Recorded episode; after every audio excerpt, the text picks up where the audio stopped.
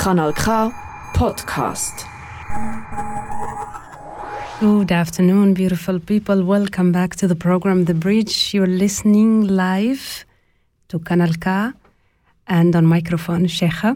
Excuse my voice. It's this call that everyone is getting, I guess.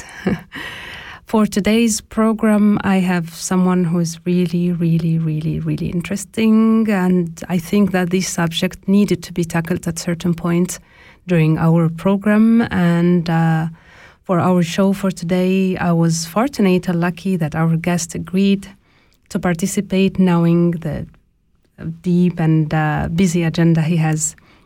Our guest is a person let's say, distinguished in the world of, of politics, geopolitics, and he has a, such a distinguished and brilliant mind, and even more brilliant actions.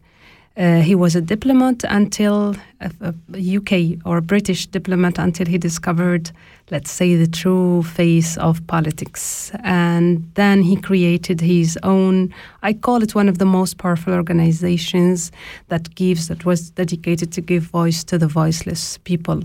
And after that, the BBC called him the anarchist, making a documentary about him. And he has publications, novels, and much, much, much more and we will be lucky to be speaking to the one and only Carne Ross.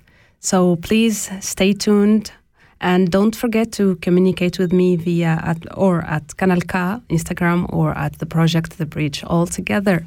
Or you can reach out also to, uh, yeah, with your questions, comments, and anything you would like to share with me. So stay tuned because for today, you will get to learn a lot of things and you will get to enjoy this program because we really need it and it will tackle such subjects that we think maybe that they don't deserve our attention, but they do actually, in fact. So stay tuned with me and uh, yes, let's enjoy this hour full of knowledge and get in one of the most expert on the field, Carne Ross. So yeah, but first we start with some music and that's La, Verda, La Verdolaga. Es bonita y es bonita y la verdolaga por el suelo. Bonito como se riega y la verdolaga por el suelo. Ay, cómo se riega por el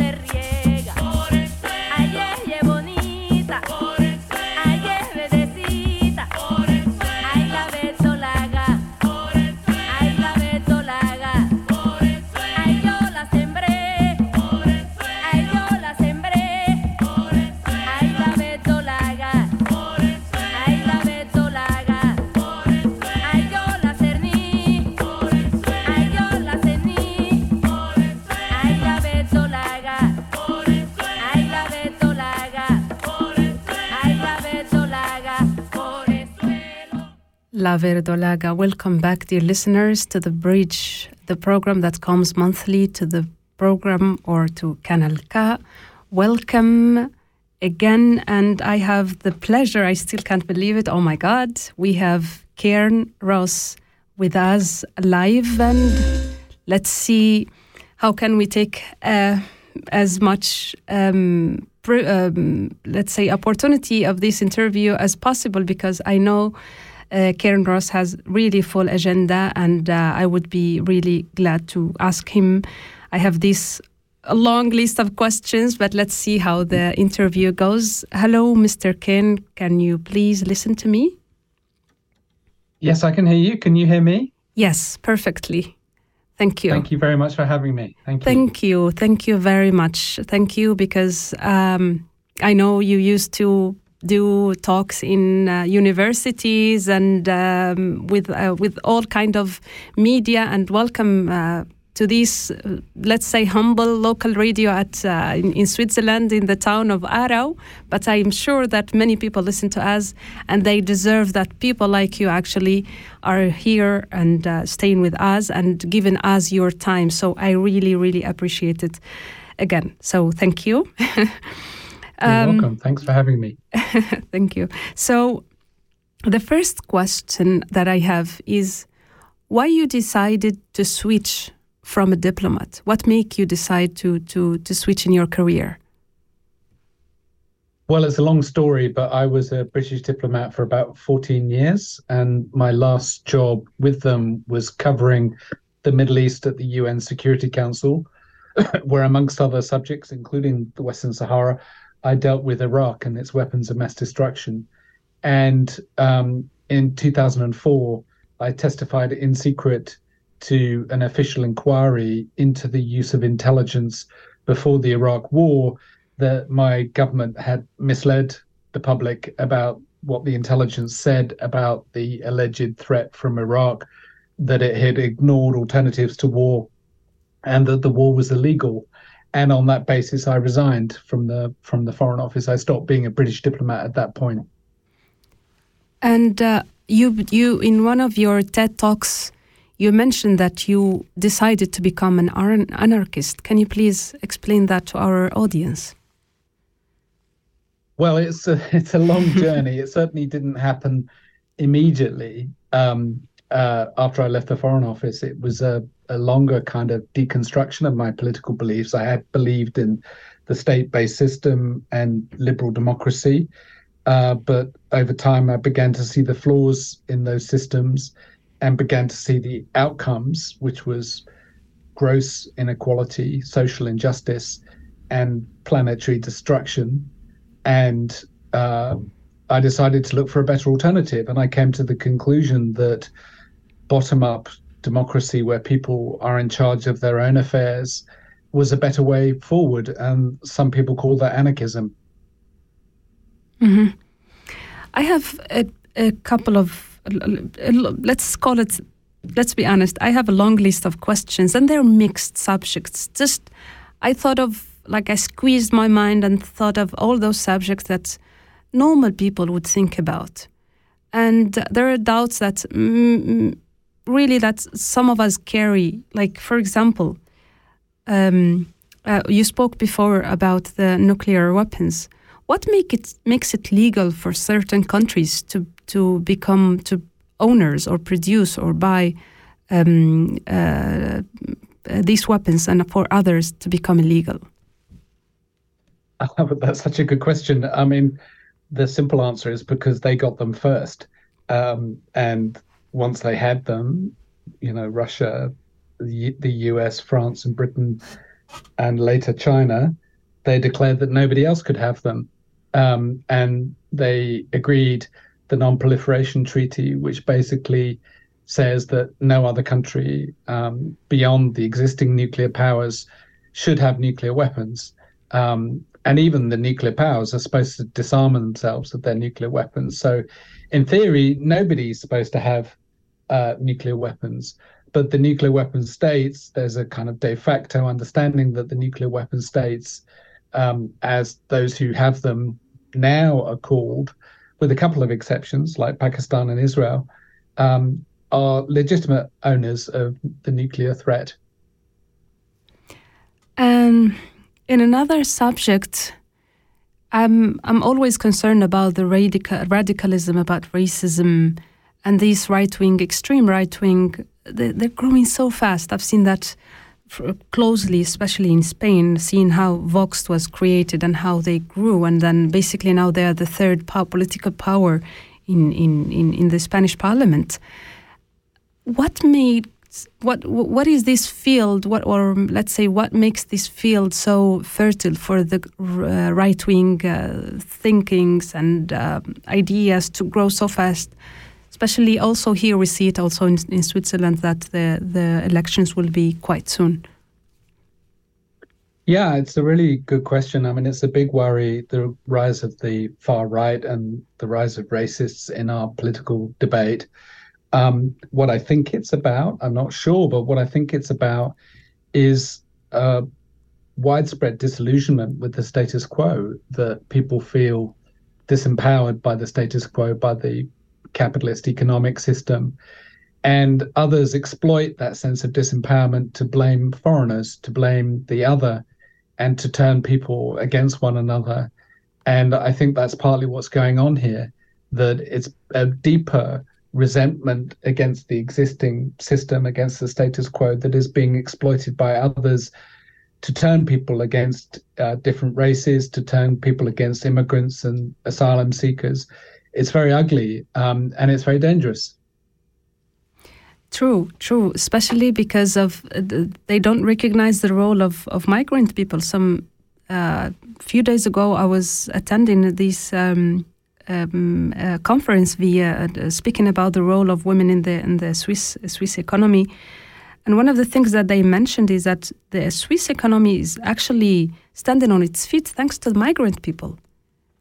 And the more the years are going by, the more they will be needing. They will be needing the the let's say the foreign um, foreign people to come in and to keep the Swiss economy standing. So the, it's a really a conflict between. So they don't need migrant people, but then they do need them at the same time. So this this this dilemma is is always there with the with the right wing people, and this also leads me yes. to to one of the uh, my my other question is. Um, I, I, it's concerning the media. So I'm lucky to be speaking from this radio in which we are, just for you to know, 17 languages. I think we are still growing, in which people come and volunteer and speak up openly about about many things. We just have we don't have to to do like um, um, anuncios. So uh, regarding that, speaking about the media, what makes it makes it easy for the mass media that still continue, allow me to mention this, to fool people. Even though we have all these means of information, social media, that it actually makes it easy to us to access the, the information, the truth from its own source. But still, media controls and fools people. What makes it still easy? Is it the problem in the media? Is it the problem in us?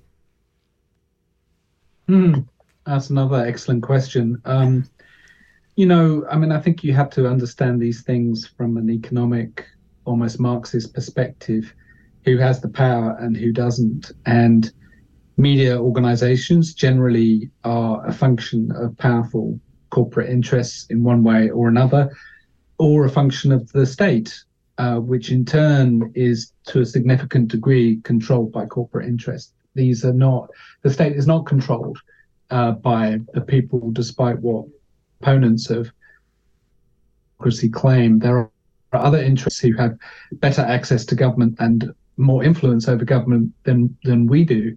And one of the consequences of that is a media system um, that is very much committed to the conventional narrative of how things work, um, of liberal democracy, of of kind of modulated capitalism, and nobody's allowed to challenge that narrative. And on mainstream media, it is very difficult to challenge that narrative. It's very difficult to get attention for marginalized causes of whatever kind. Uh, anybody who really questions the status quo is, is not given a platform. Um, that's not to say I think there are some views that, you know, not everybody deserves a platform. I think, you know, there are conspiracy theorists out there um, who don't deserve mainstream attention. But I think main, the mainstream media should be much more open and eclectic about the debate that it allows and encourages and the different voices that it allows to participate.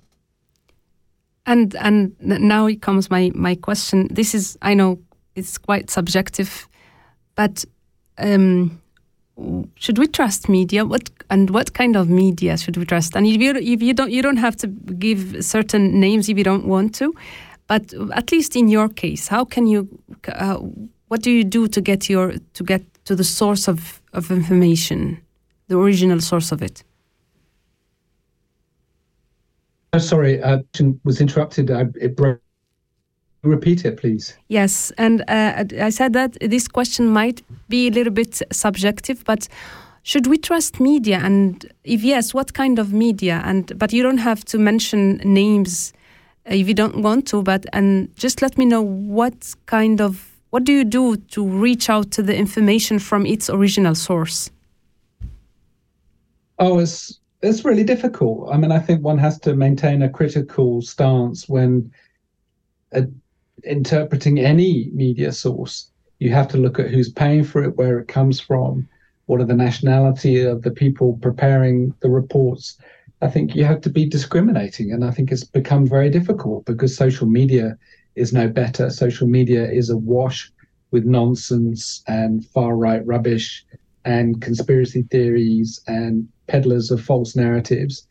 And it's very difficult to work out what's true. I think you have to be critical with yourself and not allow yourself to always follow the crowd, to always follow the people who you think agree with you. Otherwise, you end up in a self-sustaining bubble of people who all who all think the same thing, and that's equally bad. You have to be critical. Mm, that's true. Having witnessed the biggest, uh, the biggest uh, lie or manipulation of after the war of uh, on, on Iraq, I have this question that always came to my mind: is what gives the right to certain countries to start a war in another one? Well, that's an easy question to answer. Power. um, whoever it. is powerful, you know, guns talk who's got the money and who got who's got the guns the ancient equation of understanding power um, powerful countries do what they want uh, russia has invaded ukraine um, because it can not because it's legal uh, but because it's can it can and the us and the uk invaded iraq illegally because they could um, and they did and they got away with it the leaders of those countries have not been prosecuted in any court of law, uh, even though what they did is demonstrably illegal in that it was not an act of self defense, nor was it authorized by the UN Security Council. So it, it was an illegal war. It's pretty cut and dried. And here, we, we speak about wars, we speak also about Africa. And knowing that Africa is. Uh, the source of the natural, re- or let's say the natural resources of Africa are, are the source of the enrichment of, of many European countries. But still, from now to from now and then, wars are still like there is a fire that stops, bumps up another fire. What is this? What is it with Africa? The, I call it the the forever destined to always be unstable. Whom does it benefit that Africa is not stable? Um, you know, I'm not. I'm a bit. I'm reluctant to make generalizations about an entire continent. Mm-hmm. I mean, there are there are different reasons in in different places. You can argue that the colonial settlement, the post-colonial settlement in many of these countries, was a recipe for con- continued instability because the drawing of the borders was so arbitrary, and many countries were contesting groups were thrown into different countries, creating a, a long term cause of instability. And that might be one thesis. But another thesis is the resource curse, is that natural resources have proved to be a source of conflict, not a source of prosperity for many countries in Africa. And the third is is doubt exploitation, pure and simple, that the resources that flow from Africa to the richer world in Europe and the, the North and the United States are far greater than the resources flowing in the other direction. So you have a, a source of perpetual impoverishment, literally poverty, in many countries of Africa, uh, which is, of course, a continual source of instability. And uh, of course, there it, it comes the idea of, of these double standards of the Euro, uh, European governments. Especially, um, I have in my mind right now uh, Macron speaking about human rights and uh, la légalité and uh, you know all, all that things that he, he, he mentions about France. And then at the same time, we see them doing what they do with Africa. It just, there's a lot of question marks in there. But still related to the media, to wars, to, to, to how people are being manipulated, and being yourself British, I have this question that um, I, maybe you know it better, but did Brexit, Brexit really worked after all these years?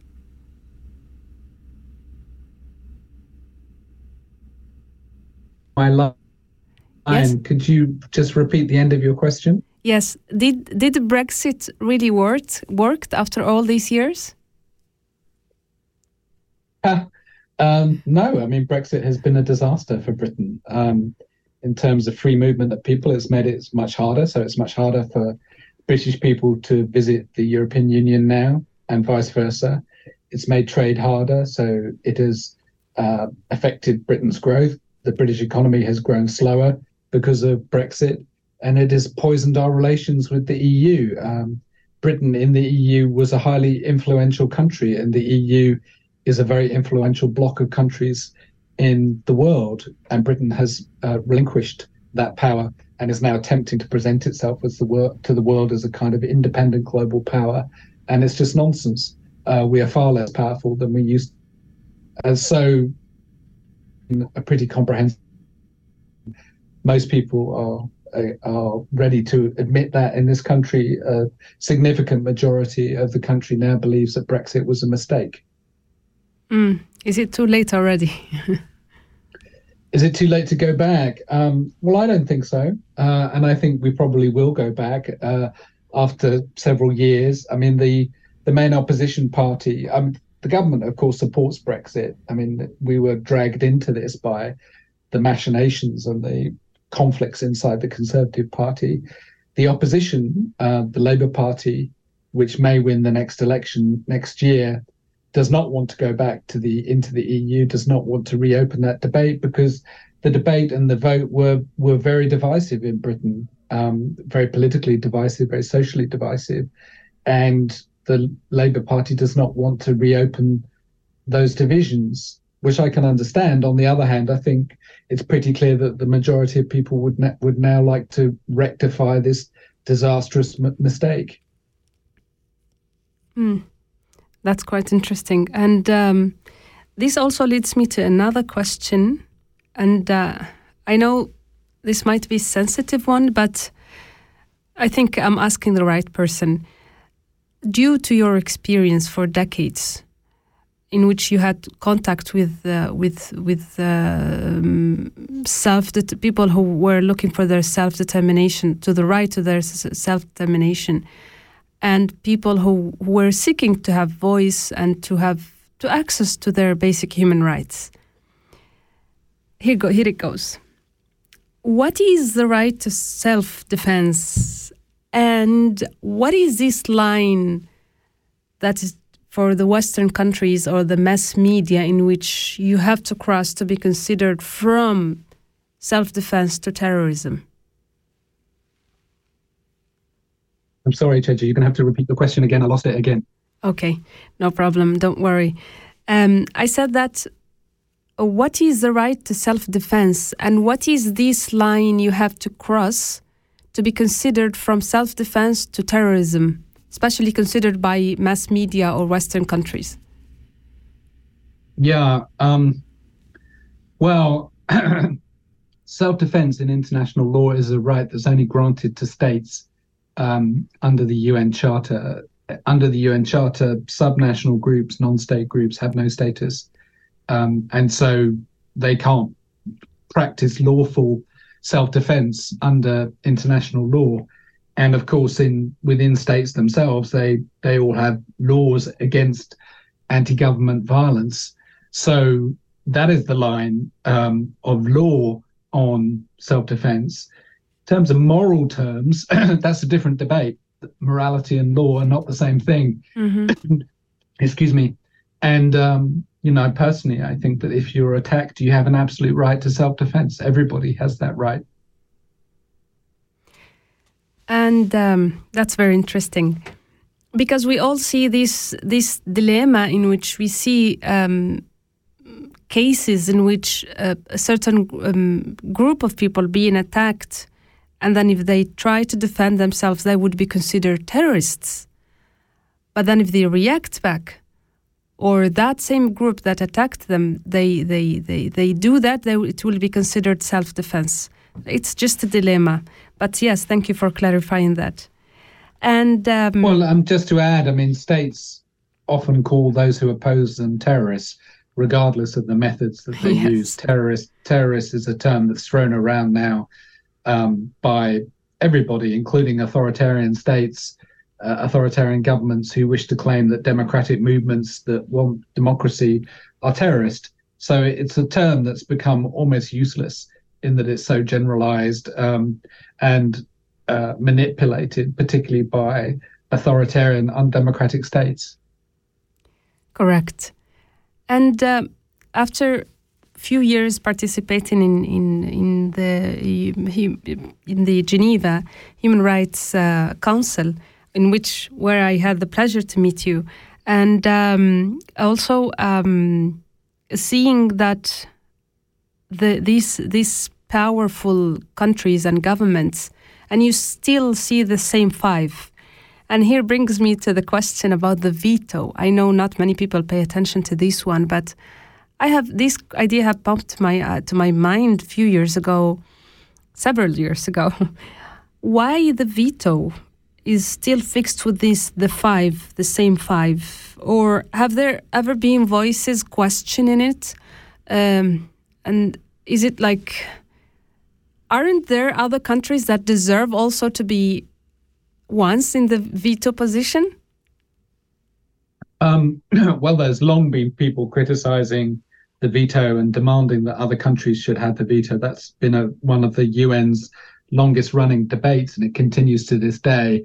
Um, and many countries now demand an expansion of the permanent membership of the Security Council to allow other big countries uh, like India, for instance, Brazil, um, to join the permanent members and have a veto. Um, personally, I'm against it. I believe nobody should have a veto. Nobody should be able to block action by the UN Security Council, as we saw Russia do. Uh, Russia has blocked action on its illegal invasion of Ukraine, for instance, because it has a veto, just Exactly. as the United States uh, blocks all action holding Israel to account for its occupation of the Palestinian territories. So uh, the veto is almost invariably used unjustly and to thwart the will of uh, the world and to thwart the will, uh, the the thrust of international law. Uh, its use is egregious in almost every case, and I think it should be abolished. I don't think it's something that adds to uh, uh, the utility of the UN Security Council. Though you could argue that when they're not when they're not vetoing it, it implies that the permanent members are forced to comply with the decisions of the UN Security Council. But I, I think that's a very minor benefit compared to the many disadvantages of the veto. Correct, correct. The, to to ab- abolish it completely, that would be, I think, the solution also. And Yes. um, and um, also, especially because you see, again, this all all leads me to to the double standards. When you see that, because I have the power, it all leads to what you have answered earlier: the power. Nah. Anyways, so one of the things also is that when we see an illegality committed somewhere, who to blame? The United Nations, international community, and if there is a difference between that, those two. Um, yes, of course, there's a difference. The international community is this, you know, very generalized, rather indefinite body of countries. Um, often it means the West, often it means the United States and its allies. Um, who claim to speak for the international community for all countries, when of course they don't. Uh, but but the UN is is itself, you know, you have to be clear about what you're talking about at the UN. There's the UN Secretary General, who's uh, appointed uh, head of the UN. Uh, he has his own voice. Um, some people call that the UN. Other people call the U- UN Security Council the UN. Or more accurately, it's the members of the General Assembly uh, who, when they vote on a resolution, you could argue that they are genuinely speaking for the whole UN. But even then, it's a group of states. It's not an institution that's speaking. It's just a group of states that's making a statement about the world. And as you say, those statements often reflect profound double standards about the way the world works, where those countries that get the majority support, you know, can that their positions are endorsed and supported, and that's often not right. It's got, often got nothing to do with human rights or justice. Uh, the Western Sahara, of course, being a classical case in point. And um, can can you give more details about that? Well, at the UN, um, the UN Security Council has failed to hold Morocco to account for its human rights abuses in the Western Sahara. Uh, it has failed to uh, pressurize Morocco to allow the referendum on self determination, which was agreed as part of the settlement plan for the Western Sahara it has failed to do the right thing on the Western Sahara, and that is because France has a veto, and France is a close mm-hmm. ally of Morocco, and France defends Morocco in the UN Security Council. And as a result, the UN Security Council is unable to do anything decisive with regards to the uh, issue of self determination in the Western Sahara. It is a grotesque injustice that has been perpetrated for decades. That being said, um, this leads me also to my next question, which is um, Are we heading to a third world war, especially after the what's happening with Russia and Ukraine and all the members that are in being involved, or are we already in one? Ah, um, I don't think we're in a third world war. I mean, a world war, almost by definition, has to involve a lot of countries. Um, and the Ukraine war does not. It currently involves two countries in direct conflict. That's not a world war. Um, and I don't think it will become a world war because neither Russia nor NATO want it to become a broader conflict. Neither of them want to get involved in fighting each other. Um, I'm more worried about the possibility of conflict between the United States and China, um, uh, where both their militaries are preparing for that conflict. I'm not sure either country wants it, but they seem to be talking themselves into uh, real confrontation in the South China Sea or over Taiwan, for instance. And, you know, I think China, to be honest, is largely to blame for that. It is uh, perpetrating very aggressive actions towards its neighbors in the South China Sea and towards Taiwan. Uh, but there is a real risk of conflict. There's a risk that uh, military confrontation could result from some misunderstanding or an accident um, or something, some non deliberate uh, spark that could trigger broader conflict between them. And uh, uh, allow me to ask you this one, and uh, knowing that um, China is committing all these barbarities against the the, the you know the, the populations, whether in Taiwan or, or within its own own population.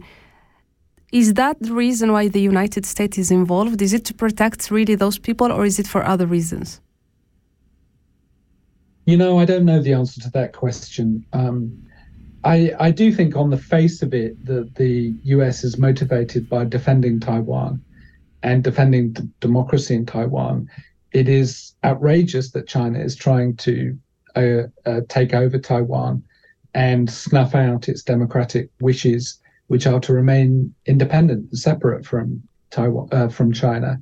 So I think, on the face of it, the U.S. motive is the correct one, which is to deter China mm-hmm. Okay. And- from taking military action to Mhm. invade Taiwan.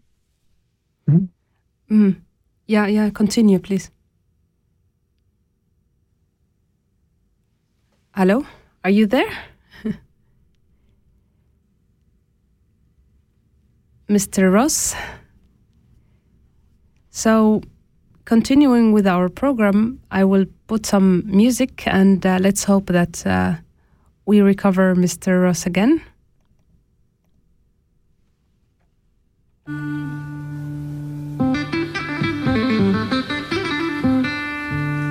قوموا يا الفنانة يا صوات الجماهير في ايديكم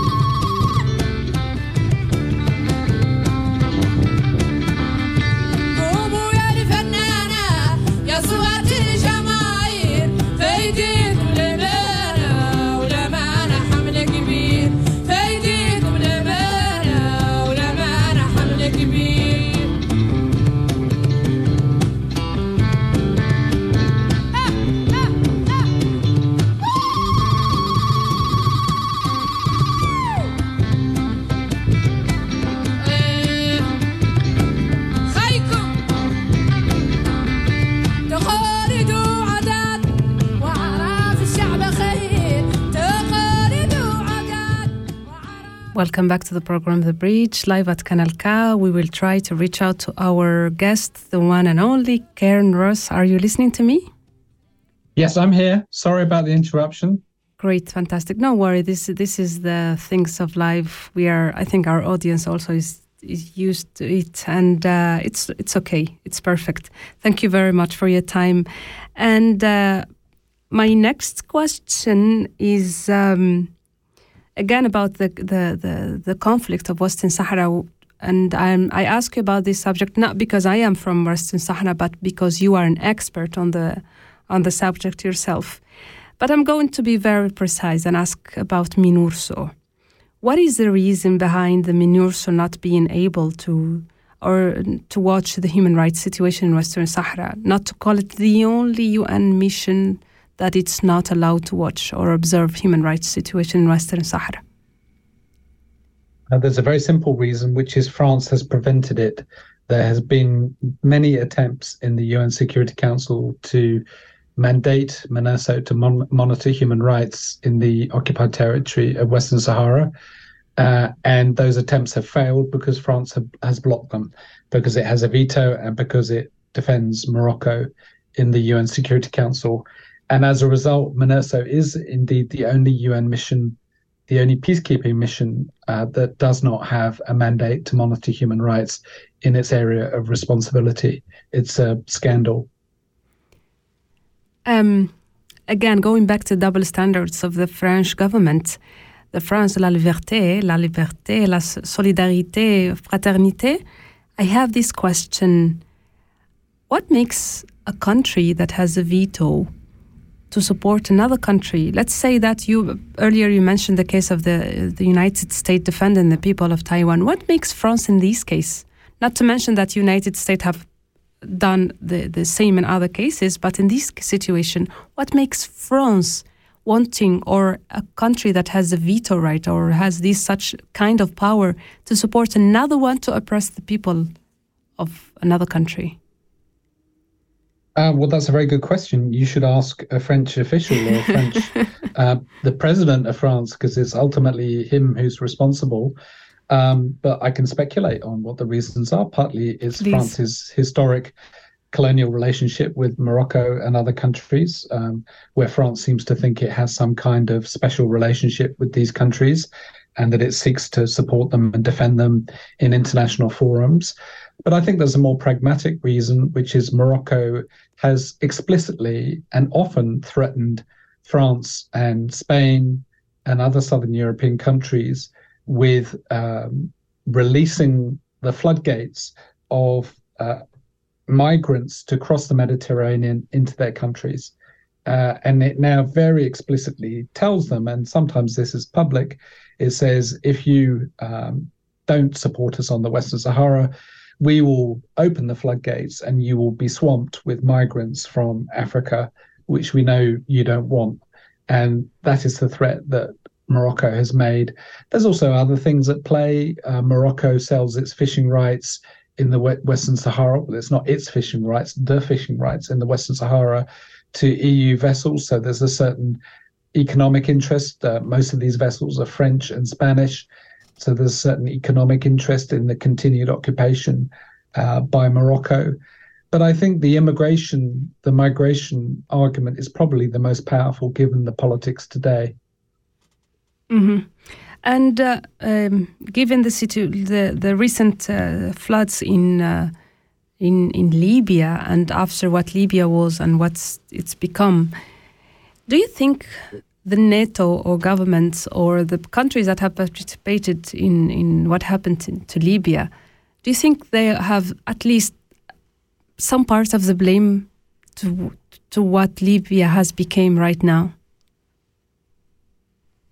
Hmm, I don't know. I don't know enough about Libya to make that claim. Um, to be honest, I think you know the political leaders in Libya have a lot to answer for. That they have perpetuated this conflict between them at the expense of the Libyan people, and no clear example of that cost has come through what this tra- terrible tragedy in Derna, um, where clearly the government has totally failed to protect its own people. hmm And um, it's already 7:44. Thank you very much for your time. I have one last question, and I can't um, miss this opportunity, but to ask you because I really need people to stay focused, to pay attention to to your message. And my question is, um, after all your experience and uh, all this giving you have been doing to to the whole world, uh, let's say, to to make people conscious and uh, aware of, of what's going on in a way that uh, I think that uh, it makes you proud of yourself and makes us all proud of you. Um, do you have a message to our audience on how to stay, let's say, focused and awake and not to fail into this media or politics that uh, propaganda or agenda that feeds stereotypes, hatred, racism? How to keep, let's say, our minds in shape or in line? Yeah, it's a really good question. I mean, I think, you know, my simple answer would be pay attention. Pay attention to what you see, collect the facts, make your own judgments, try to reach your own conclusions. Don't allow other people to interpret things for you. Don't allow other people to speak things for speak for you. Use your own agency, use your own voice and take responsibility for that. That if you are speaking out on a subject, make sure you know about it and make sure you've attended to it and above all that you've listened to the people most affected i if i have one political principle it is it is that is is that we should always listen to the people most affected first and let their wishes uh, decide what should be done in any particular situation whether it's the people of libya or the people of ukraine or the people of the western sahara Thank you very much. I have nothing more to add.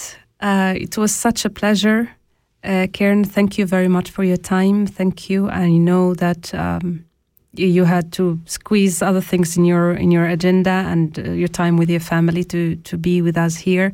But I'm deeply grateful, and I know that these podcasts probably will end up benefiting a lot, a lot of people and being more conscious, especially about even subject that they didn't pay attention to. So thank you very much for all the good you're doing, and it was real pleasure. It was my pleasure too, and a real privilege to talk with you. Thank you very much for having me. Thank you, thank you. Have a great evening. You too.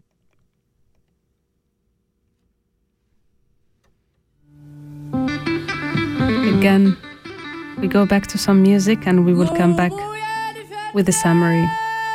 I can't, still can't believe it that I just interviewed Carne Ross.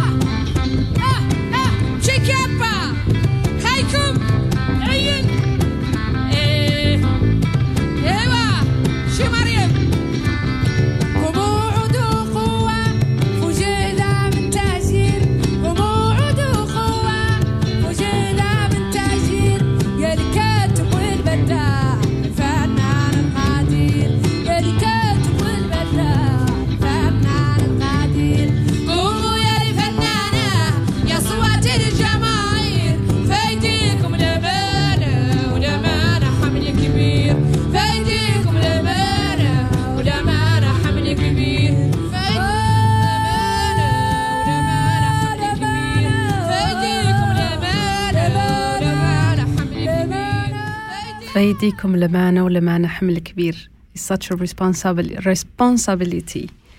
After this amazing interview that we just had with Carne Ross of whom I really recommend you to go and Google him and see the documentaries that was made by the BBC on him, about him, his TED Talks, his articles. You were really, really open to yourself, a wide, open, and space about reality from a very um, correct perspective and a perspective that gives voice, as I always say, to the voiceless people. It's very difficult to, to, to reach out to a conclusion, conclusion that satisfies everyone and uh, especially accepting the reality of other people. But the reality actually is hard and it's really harsh. Uh, and uh, some people would say that the more ignorance you are, the better you live. But I really question this. Is it really what this is what we were looking for? Is it what we what we really want? So that's why I believe that choosing ignorance and turning a blind eye to issues that require require our attention and people that need our help is is pure selfishness. And the problem for some of us is that we don't even have the option to to to to just turn our heads. We were born, some of us were born in war, under attack, in conflicts. So we just have the the, the, the, the option, the only and one option to defend ourselves and to protect other people that need voices. And the ways we choose to defend our, ourselves is to creating spaces like this, inviting people like Carne Ross to give the reality from someone who is not in, in the, who is not from the same place that we came so you could listen to him so you could know from an expert point of view even though i still believe there is no more no more uh, accurate and, and and truth than from the people who lived and suffered. But still inviting Carne Ross was such a pleasure. And the problem here is that after this interview i hope you got to to figure out that when your government speak about human rights, about uh, legality, about uh, that Europe is the mother and the source and the heart of the human rights, you have to know that Europe, European governments, are the source of suffering in other places of the world. You know, I know about the French government, I know it about the Spanish government, and many, many, many others. So just start questioning what's happening all over the world. Again, there is there are a lot of double standards. We won't sit quiet. We want to conscientiate people. Do it when you vote. Be conscious. Don't be sheep. Be different sheep. Don't follow the mass. Follow your own instinct, in which, as uh, said, that to the people who are oppressed, give them voice and listen to them and uh, yes continue not being ignorant it was such a pleasure being with you this is this is Cheija live from the program The Bridge I hope to meet you next month in October Das ist ein Kanal K Podcast gsi. Jederzeit zum Nachhören auf kanalk.ch oder auf deinem Podcast App.